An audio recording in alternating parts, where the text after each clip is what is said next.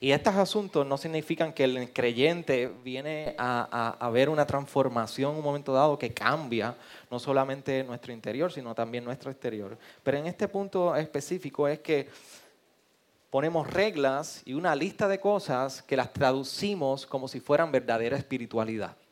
Soy verdaderamente espiritual porque cumplo y sigo este patrón de listado o reglas y me siento sumamente bien y conforme con este aspecto. Y hablábamos que si realmente el creyente tiene que lidiar con un aspecto de listado o reglas, el primer listado con el que tendríamos que bregar es con los diez mandamientos, como están bien descritos en Éxodo 20. Pero si tuviéramos que seguir lidiando entonces con los diez mandamientos y tenemos que lidiar con ellos, con este listado, nos vamos a encontrar con este último que dice, no codiciarás. Cuando realmente nos damos cuenta de este mandamiento, de lo que implica, y no voy a predicar la predica la semana pasada, es que es no codiciar viene a ser la contraparte o la otra cara de la moneda de lo que es amar a Dios con toda tu mente, con todo tu corazón, con toda tu fuerza. Y lo que es amar al prójimo como a ti mismo. Si realmente amamos a Dios, no codiciamos contra Él. Si realmente amamos al prójimo, no codiciamos contra el prójimo.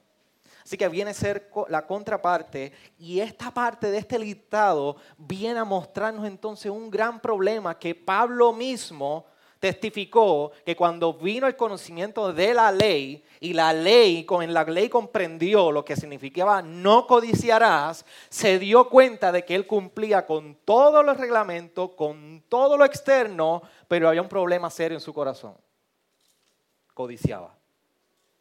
Así que cuando venimos a ver con la verdadera espiritualidad es un asunto que es de amar a Dios sobre todas las cosas, amar al prójimo como a nosotros mismos. Por más listado que hagamos, el corazón nuestro es expuesto y batalla y tiene sus batallas constantes un día tras otro con lo que es no codiciar. Así que podemos tener una apariencia de espiritualidad, Podemos vernos lo más santo que nos podamos ver, pero realmente cuando fuimos a Apocalipsis 2 nos dimos cuenta que la iglesia en Éfeso tenía la buena doctrina, rechazaba a los falsos maestros, la falsa enseñanza, tenía buenas obras, que en un momento empezaron de esa manera, pero al final nos dice en ese versículo 6, que el mismo Dios le decía, versículo 4, pero tengo esto contra ti, que has dejado tu primer amor no había amor. Las obras que comenzaron por el amor a Cristo, el amor a Dios, en un momento dado, se convirtieron meramente en un mismo fin, obras. Y abandonaron por completo lo que se trataba, amar a Dios sobre todas las cosas. Así que tú y yo podemos incluso estar expuestos en iglesias sanas, iglesias buenas, con buena doctrina, identificando quiénes son falsos maestros, dominando todo el conocimiento sobre la salvación, soteriología, etcétera. E incluso así nosotros podemos percatar que estamos muy lejos del Señor. Nuestro corazón puede estar completamente lejos de Dios. Pero para nosotros continuar con este aspecto de la verdadera espiritualidad, hoy vamos a estar hablando sobre lo que representa la centralidad de la muerte de Cristo en el creyente. Es importante que nosotros miremos unas consideraciones que, que son de carácter negativo. Y negativo porque representan muerte, abandono, y mira cómo lo, cómo lo, vamos a identificar en estos pasajes. Cuatro pasajes que quiero identificar con ustedes. Romanos 6.4 dice, por lo tanto, hemos sido sepultados por Él, con Él, por medio del bautismo, para muerte, a fin de que como Cristo resucitó de entre los muertos, por la gloria del Padre, así también nosotros andemos en novedad de vida. Sabiendo, Romanos 6.6, miren cómo dice, sabiendo esto que nuestro viejo hombre fue crucificado con él para que nuestro cuerpo de pecado fuera destruido a fin de que ya no seamos esclavos del pecado. ¿Se dan cuenta cómo en Romanos 6.4 nos está hablando de muerte? Ahora nos está hablando de que por medio de ese hombre crucificado ahora nosotros, nuestro pecado es destruido. Incluso si nosotros vamos a Romanos capítulo 6.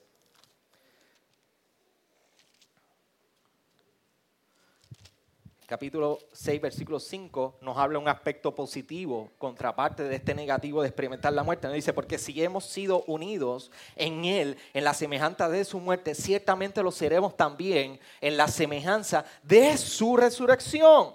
Ahora nos está hablando de una muerte, pero también nos habla de una resurrección. Pero lo que me estoy enfocando es este aspecto negativo. Lo vimos Romanos 6.4, Romanos 6.6, mira cómo Gálatas 2.20 lo describe. Con Cristo he sido crucificado. Hay crucifixión. Y ya no soy yo el que vive, sino que Cristo vive en mí. Y la vida que ahora vivo en la carne, la vivo por fe en el Hijo de Dios, el cual me amó y se entregó a sí mismo por mí. Y por último, Gálatas 6:14 dice, pero jamás acontezca que yo me gloríe sino en la cruz de nuestro Señor Jesucristo, por el cual el mundo ha sido crucificado para mí y yo para el mundo. La vida cristiana no, no solamente descansa en estas consideraciones de aspecto negativo, y cuando estoy diciendo negativo no es que son malas, negativo de lo que es muerte, crucifixión, destrucción, etc. La vida del creyente no se queda ahí. La vida del creyente es mucho más que eso también. Eso experimentamos y como vimos el versículo 5, el versículo 5 nos, nos, dice, no solamente morimos, experimentamos también una resurrección.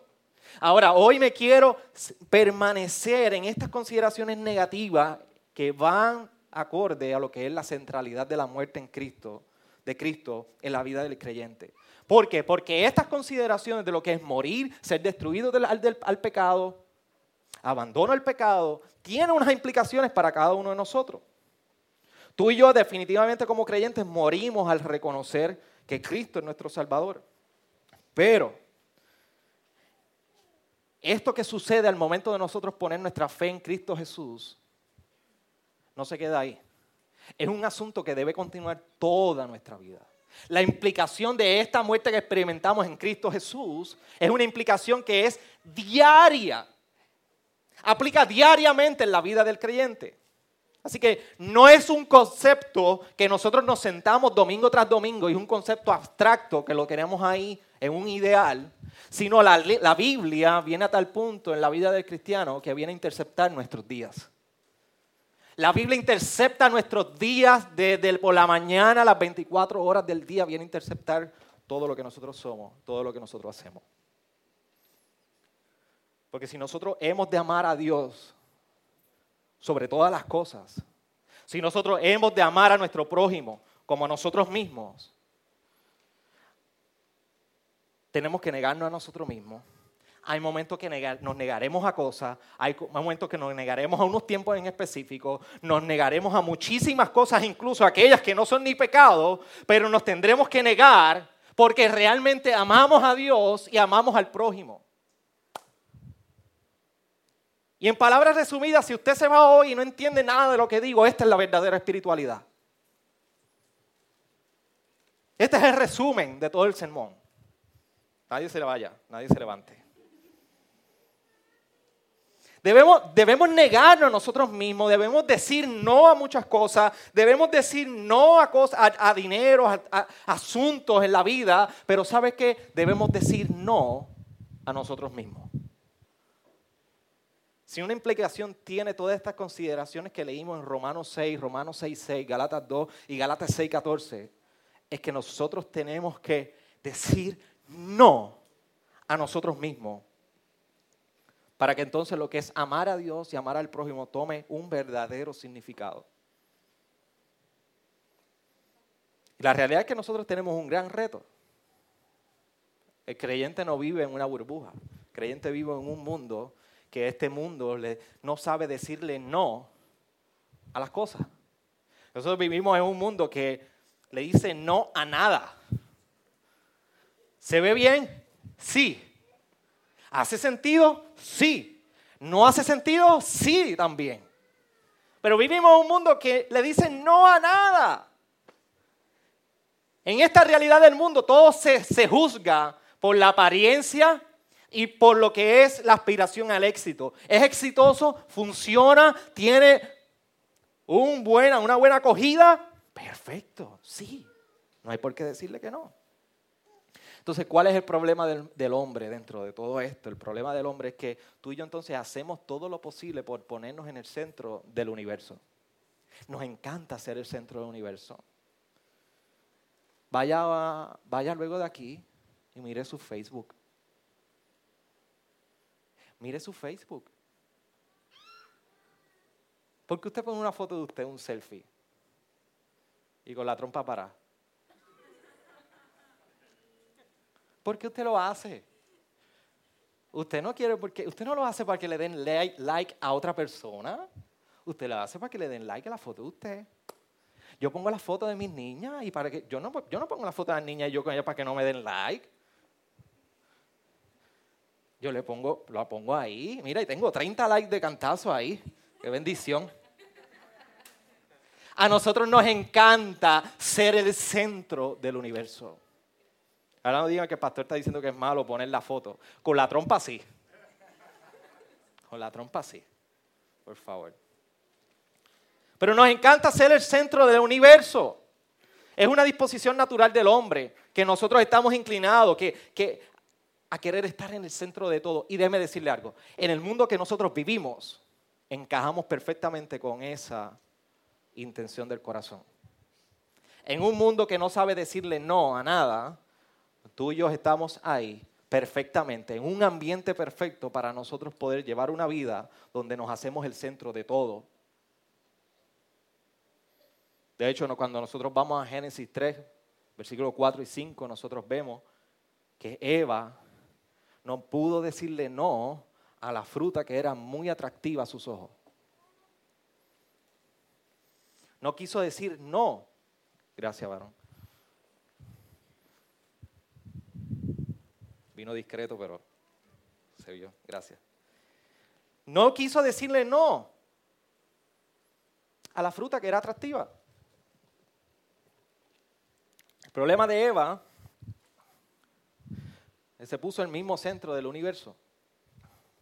Porque si nosotros sabemos muy bien, cuando Satanás, por medio de la forma de serpiente, fue a hablar con ella, le llevó la contraria por completo de las mismas palabras que Dios le había dicho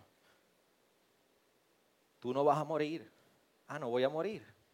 Yo puedo tomar este lugar perfectamente. Dame esa fruta. Pero cuando nosotros entonces vemos la, la perspectiva del reino de Dios, es una perspectiva muy distinta a la perspectiva que el mundo auspicia y en la cual tú y yo estamos tentados constantemente a poner una perspectiva egocentrista, mirando a nosotros, y nada más. La perspectiva en el reino de Dios, hay una imagen bien interesante que nosotros podemos identificar en Lucas. Y Lucas, dirán ustedes, el pastor no va a salir de Lucas. Parece que no. Después de un año y medio. Y Lucas 9, quiero que miremos una escena aquí que nos enseña un aspecto de, de la perspectiva del reino de Dios y cómo nos cambia por completo todo lo que hemos estado hablando. Lucas 9, vamos a leer algunas porciones del versículo 20 Vemos a Pedro con, delante de Jesús. Dice, y él les dijo, ¿y vosotros quién decís que soy yo? Y Pedro respondiendo dijo, el Cristo de Dios. Pero él advirtiéndoles severamente, le mandó que no dijeran esto a nadie, diciendo, el Hijo del Hombre debe padecer mucho y ser rechazado por los ancianos, los principales sacerdotes y los escribas, y ser muerto y resucitar al tercer día. Y decía a todos, si alguno quiere venir en pos de mí, niéguese a sí mismo, tome su cruz cada día y sígame. Vamos al 27, el 27 dice, pero en verdad os digo que hay algunos que los que están aquí que no probarán la muerte hasta que vean el reino de Dios. 28, y como ocho días después de estas palabras Jesús tomó consigo a Pedro, a Juan y a Jacobo y subió al monte a orar.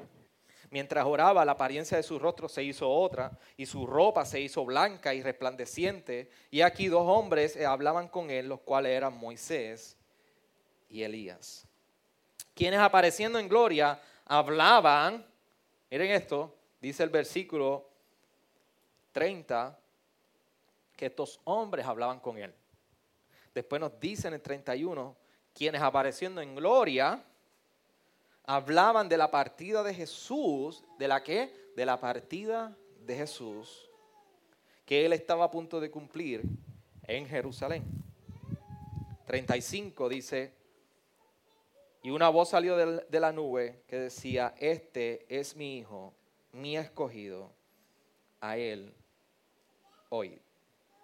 Y dos cosas que nos llaman la atención de todo lo que hemos leído. El versículo 31 nos dice que hablaban, había una constante conversación entre lo que era Moisés, Elías y Jesús. Pero ¿de qué hablaban? Hablaban de su partida. Y lo segundo es que en el 35 vemos entonces a Dios, Padre, interviniendo y diciendo, este es mi hijo, a él oíd. Y aquí lo que tenemos una muestra, vemos que, que su rostro, su apariencia fue una de gloria, su rostro era otro, su ropa se hizo blanca, resplandeciente. Vemos una pequeña escena que es, transformada por completo, distinta al mundo habitual que estaban ellos acostumbrados a vivir. Tenemos una pequeña atmósfera del mismo reino de Dios allí entre Moisés, Elías, Jesús y Pedro, deseando estar allí por siempre. Por eso le decía, y en Mateo tú dices la palabra, hagamos una enramada en este lugar, Señor. La palabra original realmente lo que representa esto es que Pedro lo que estaba anhelando es que decir, vamos a tabernacular en este lugar. Que sea tu misma presencia, quedémonos en esta presencia. Era una perspectiva totalmente distinta a la que estaba viviendo Pedro. Pedro estaba en otro ambiente del cual no quería salir. Así que es una pequeña, es un anticipo lo que está viviendo Pedro en ese momento dado de lo que era el reino de Dios, estando ante el Cristo Salvador en ese momento y de lo que experimentaremos en la resurrección futura por medio de la resurrección de Jesús. Así que vemos una perspectiva del reino de Dios y de la eternidad de aquellos redimidos en Cristo Jesús. Pero aquí nos hace un contraste y vemos la perspectiva de este reino de Dios con una antítesis de lo que es el reino de este mundo. Todo lo contrario al reino del mundo. ¿Qué hacían ellos en este ambiente? ¿De qué hablaban ellos? ¿Cuál era el tema de ese momento? ¿No era el huracán Irma? ¿No era lo bien que se veía Jesús? ¿No eran los milagros de Jesús? No eran las maravillas que Jesús había hecho, no eran las palabras de Jesús, era el momento de que, en el cual Él iba a ser levantado. Su partida. Y ellos sabían muy bien lo que implicaba hablar de la partida de Jesús. Ese era el tema de conversación. Esa era la centralidad de la conversación que tenía Moisés Elías junto con Jesús. Prácticamente estaban hablando de la muerte de Jesús. Por eso cuando nosotros vemos en Juan 1.29 que el mismo Juan el Bautista identifica a Jesús cuando se está acercando, sus palabras son las siguientes. He aquí el Cordero de Dios que quita el pecado del mundo. Y él está hablando de Cordero y está hablando de remueve pecado. El mismo, las mismas palabras de Jesús al presentarlo estaban implicando la muerte de Dios lo que representaba un cordero. Por lo tanto, la muerte viene a ser el tema central del cristianismo. La muerte viene a ser el tema central de la verdadera espiritualidad. La muerte viene a ser el tema central del creyente. Y nosotros en Navidades, en diciembre, celebramos el nacimiento de Jesús, cantamos al nacimiento de Jesús. Y es maravilloso nosotros hablar de que Dios mismo encarnado en hombre, habitó entre nosotros, se pasó como nosotros, vivió como nosotros. Y Filipenses 2, capítulo 6 al 11 nos describe muy bien esto. Esa encarnación se despojó de sí mismo y habitó entre nosotros.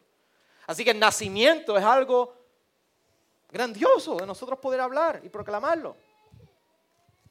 Pero el nacimiento no es la respuesta.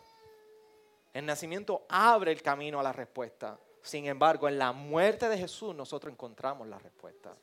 Es la muerte de Jesús la que nos brinda la respuesta. Y te voy a enseñar lo siguiente y quiero que me sigas muy bien. De principio a fin, en toda la palabra nosotros vemos la centralidad de la muerte de Jesús como el mensaje del cristianismo.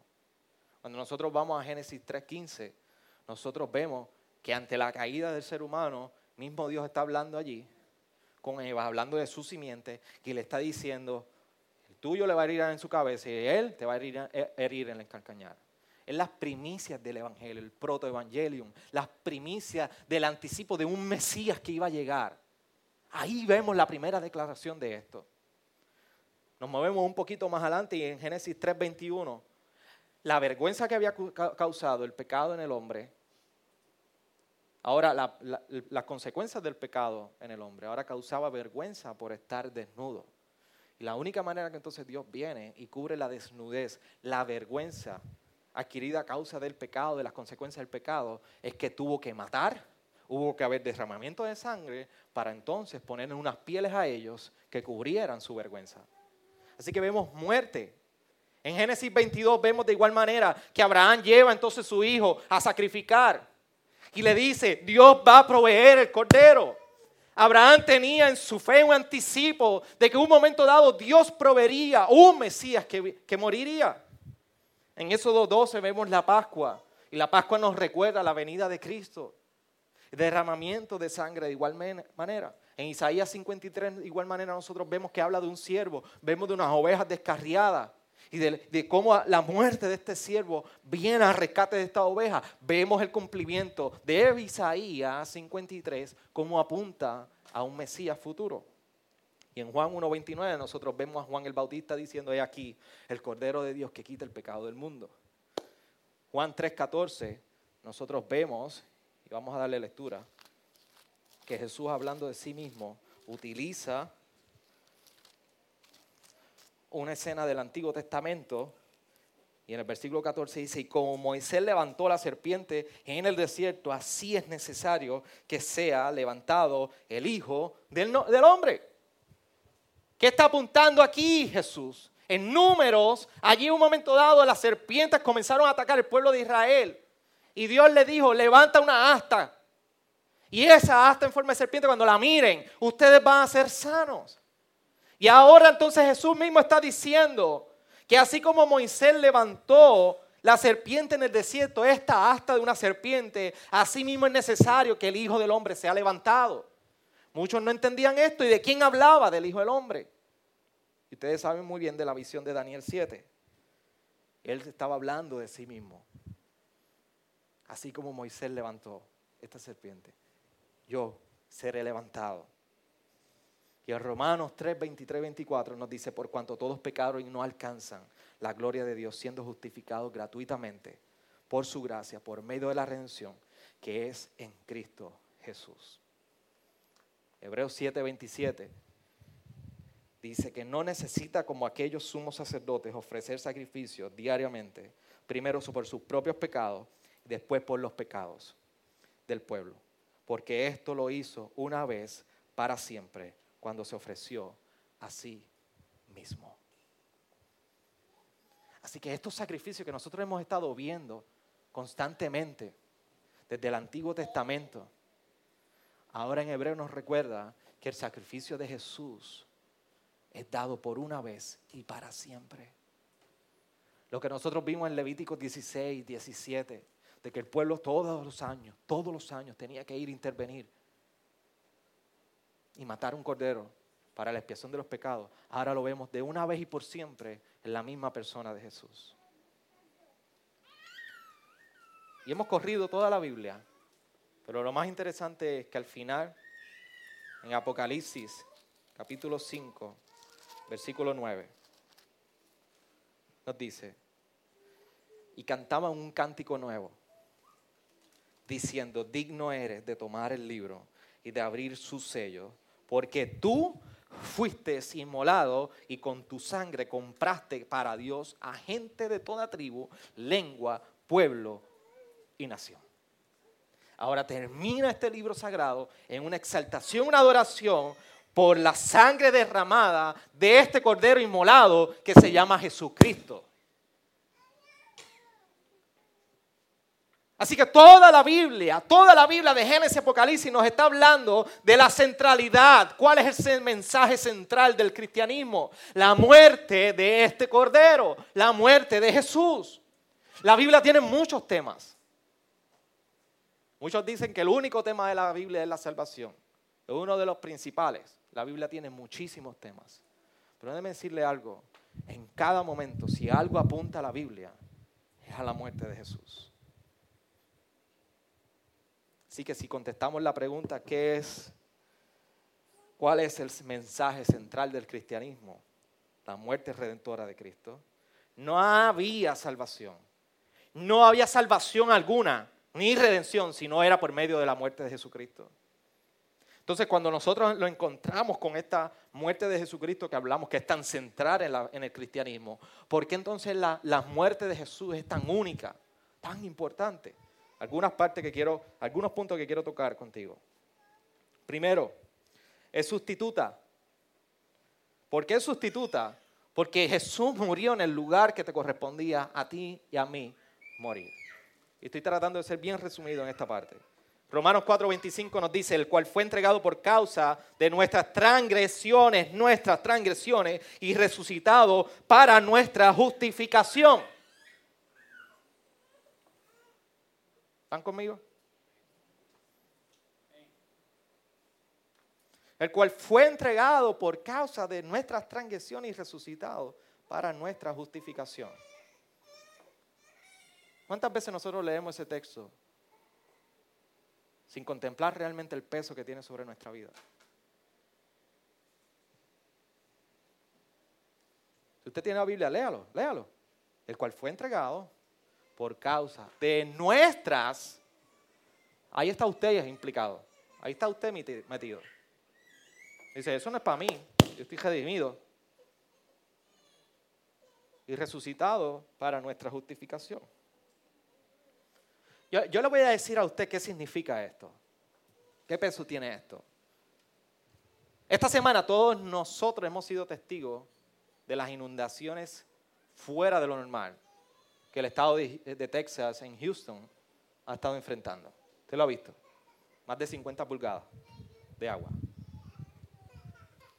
Y yo me encontraba en una oficina de un médico este martes y estaba con, con algunos familiares y al lado se encontraba mi mamá y ella me, comparte una noticia de esta única niña de 18 meses, son un año y medio, 18 meses que fue encontrada flotando en el agua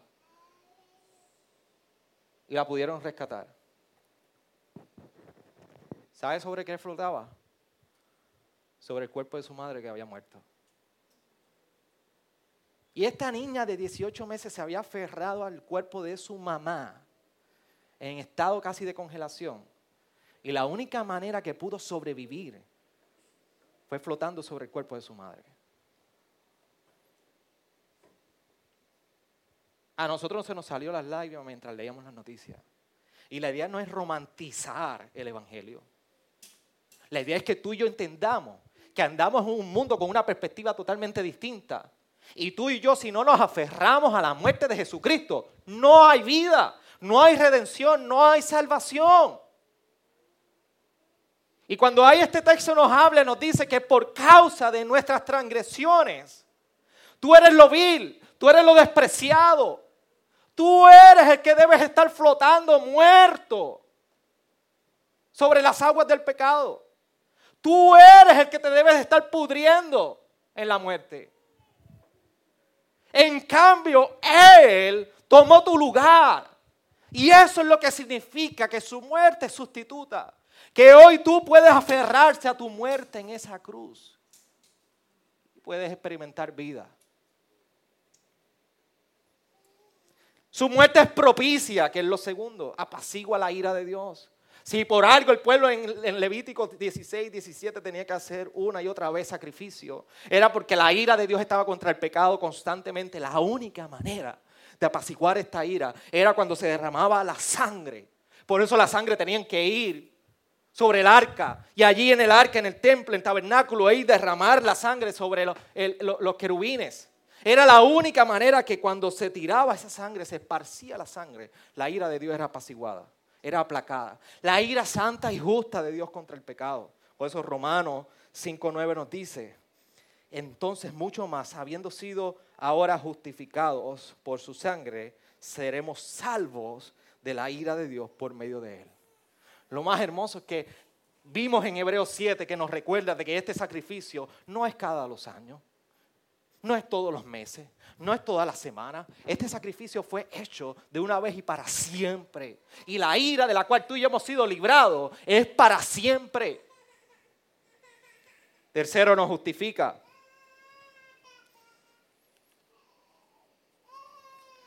La justicia de Cristo, de Jesús, ahora viene a ser nuestra justicia.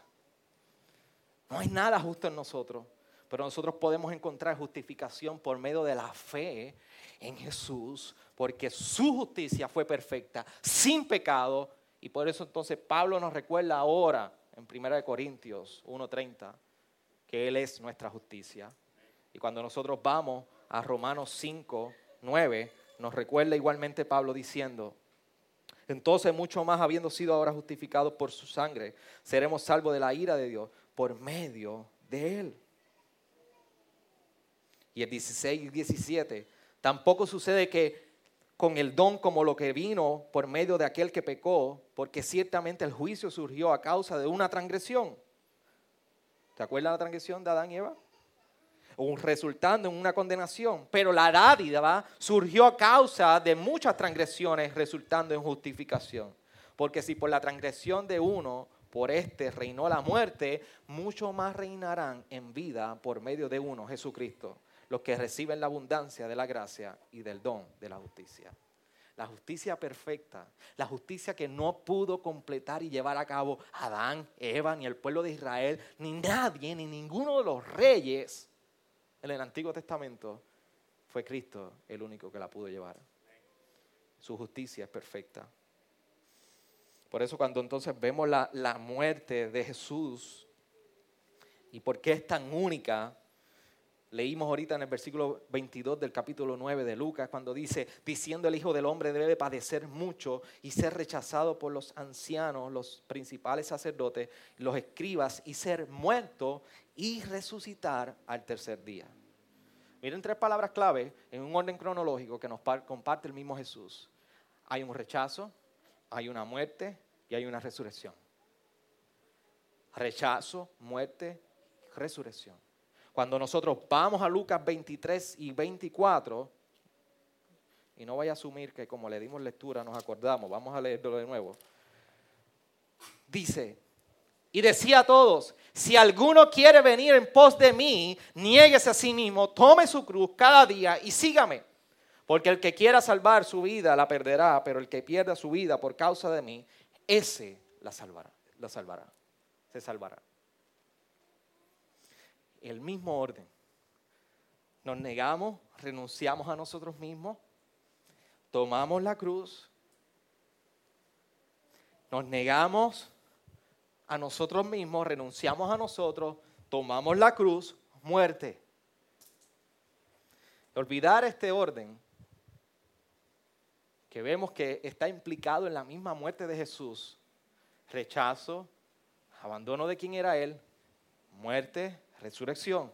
Y ahora en el llamado que nos hace en el versículo 23 y 24, es igual. Niéguese, rechazo a usted mismo, de quien usted es, tome su cruz, muerte y sígame. Es lo que nos apunta la resurrección. Cuando tú y yo ignoramos esto, por más ortodoxia que tú tengas, por más doctrina correcta que tú tengas, tú eres un estéril. Si tú no has comprendido lo que es el llamado de la cruz y el llamado que nos hace el mismo Jesús como implicación de su muerte, tú eres un estéril. Versículo 26, mira cómo dice, porque el que se avergüenza de mí y de mis palabras, de éste se avergonzará el Hijo del Hombre cuando venga en su gloria y la del Padre y la de los santos ángeles. El versículo 26 nos recuerda que este llamado que está haciendo Jesús no es algo romántico. Qué lindo. Tomemos su cruz y le sigamos, hermanos. Cada día. No. Nos está hablando con un llamado serio cuando nos dice que Él se avergonzará.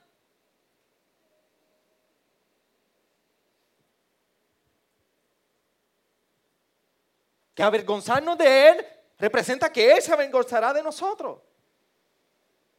Así que el llamado es a decir no, aun cuando el mundo natural nos llama y nosotros deseamos su aceptación. Y si, usted no me ha seguido, hemos hablado que la, verdadera espiritualidad no es asunto externo, es un asunto interior, interno, en el corazón y nuestra relación con Dios. Y hoy estamos hablando de cómo la muerte de Jesús toma, es un tema central en la vida del cristiano y del cristianismo de por qué es importante, cómo lo vemos en la palabra, es un tema central, cómo la palabra nos apunta a una muerte en Jesús, cómo vemos el cumplimiento en Jesús de esta muerte, incluso como Hebreos y Apocalipsis nos están hablando de una muerte que fue consumida para siempre e incluso hay una exaltación al final de este libro de esta muerte. Después hablamos de por qué entonces esta muerte es tan importante y tan única sustituta, propicia, nos justifica, tiene un orden en específico cronológico que ahora tiene unas implicaciones para nosotros. ¿Me siguen? Ahora estamos en el punto donde hemos entendido que la Biblia habla de la muerte, hemos entendido de por qué es importante la muerte de Jesús. Ahora estamos viendo una implicación de esta muerte para nosotros. Y una de las implicaciones que nos va a llevar al punto donde debemos decir no, aun cuando nuestro ser natural desea la aceptación de este mundo. La muerte de Jesús provocó conversaciones en el Antiguo Testamento. Provocó que hubieran sacrificios en el Antiguo Testamento. Provocó que hubieran profecías al respecto. En el Nuevo Testamento la muerte de Jesús provocó conversaciones como la de Moisés y Elías con Jesús. La pregunta que yo te hago, ¿qué provoca la muerte de Jesús en ti? ¿Qué está provocando la muerte de Jesús en ti? ¿No nos debe provocar en nosotros un continuo pensamiento y conversación al respecto y reflexión? ¿No nos debe llevar a un punto donde estamos en una constante meditación acerca de lo que Jesús hizo, como nos describía Romano, que llevó sus transgresiones en el lugar nuestro? llegó nuestras transgresiones. No nos, no nos debe provocar a tiempo de meditación y oración. Cuando contemplamos la obra de Jesús.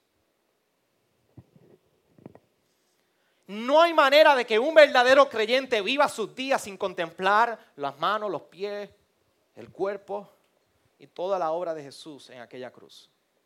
No hay manera de que nosotros podamos vivir y no contemplar a diario esta obra de Jesucristo.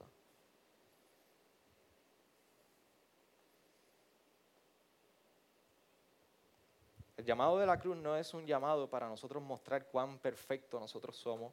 El llamado de la cruz no es uno para mostrar qué grado de justicia hay en nosotros. Ni en el llamado de la cruz tampoco es uno para mostrar cuán capaces nosotros somos de autosalvarnos. El llamado de la cruz es un llamado a abandonar, es una invitación a abandonar todo lo que tú y yo somos. A una dependencia totalmente en aquel que murió por ti y por mí en aquella cruz. Ese es el llamado de la cruz. El llamado de la, de la cruz no es uno a vestirnos de ella. Y no estoy diciendo que está mal vestirnos y usar las ticheras y usar esto y poner una cruz aquí y poner una cadena con una cruz. Pero el llamado de la cruz no es a vestirnos con ella. El llamado de la cruz es a nosotros vestir la cruz, abrazar la cruz, aferrarnos a ella, confundirnos con ella, a tal punto que nos despojemos de todo nuestro ser y la tomemos cada día. Ese es el verdadero llamado de la cruz. Un gran autor que me fascina cada vez que lo leo, se llama A.W. Tozer, decía, en cada corazón del cristiano hay un trono y una cruz. Y cada cristiano está en el trono hasta que pone su ser en la cruz. Si rehúsa la cruz, Él se mantiene en el trono. Queremos ser salvos, pero insistimos en que Cristo haga toda la muerte. Que no exista cruz para nosotros. Que no nos destronen, que no muramos permanecemos como rey en el pequeño reino del alma humano, llevando nuestra corona de oro con el orgullo de un César. Pero condenamos nuestra vida a la oscuridad y a una espiritualidad estéril.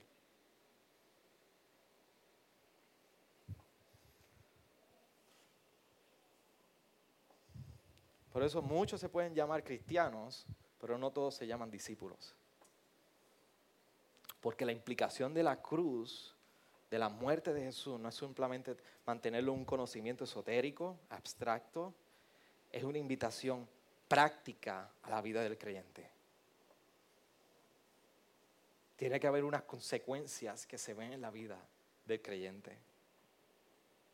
Si tú y yo realmente queremos saber acerca de la verdadera espiritualidad, tenemos que tomar la cruz cada día y seguirle.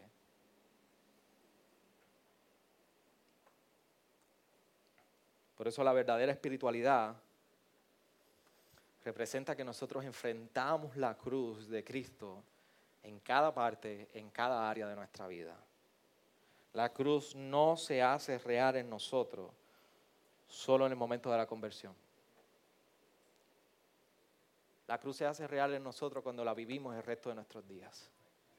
De eso consiste la verdadera espiritualidad acerca de la centralidad de la muerte de Jesús.